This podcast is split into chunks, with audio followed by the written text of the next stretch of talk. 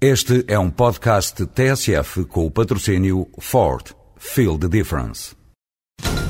Olá, senhores ouvintes. Vamos tentar entrevistar o condutor do Ford Focus WRC. Aí vem ele. Senhor Gronome, é só para... O Ford Focus está imparável. O primeiro no Campeonato Mundial de Construtores de Rallys e o primeiro na estrada. Ford, feel the difference.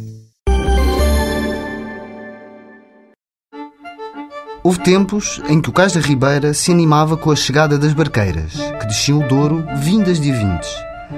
Não traziam as uvas dos vinhos finos, mas a broa da sua terra. Subindo o rio até ao esteiro de Avintes, o rio Febros, um afluente da margem esquerda do Douro, que alimenta com as suas águas as pás dos moinhos. A produção da broa de Avintes remonta ao reinado de Dom Dinis, quando este decreta que os fornos padeiros deveriam ser localizados fora da povoação para evitar possíveis incêndios.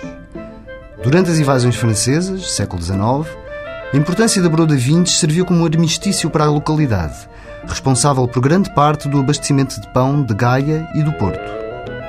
E muito se deve às mulheres desta terra que deixaram sua marca indelével no património gastronómico e cultural de Avintes. Como descreve João Álvares Pereira, poeta e figura de destaque de Avintes, era vê-las ligeiras e joviais, de canastra à cabeça, atravessando as ruas de Avintes em corridas saltitantes e saracoteadas.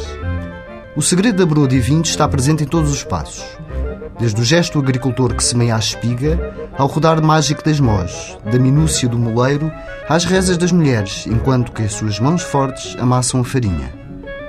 A broa de Avintes é um pão castanho escuro, denso, feito com farinha de milho e centeio, que coze 5 a 6 horas no forno. O seu sabor intenso e ligeiramente agridoce é muito apreciado com presunto ou com o típico caldo verde.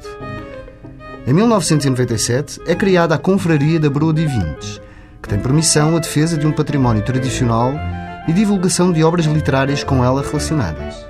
Mas já desde 1988 que a última semana de agosto anima a freguesia com a Festa da Broa. E nada como provar a verdadeira broa de vintes na sua terra, onde os métodos artesanais da velha guarda ainda são escrupulosamente cumpridos.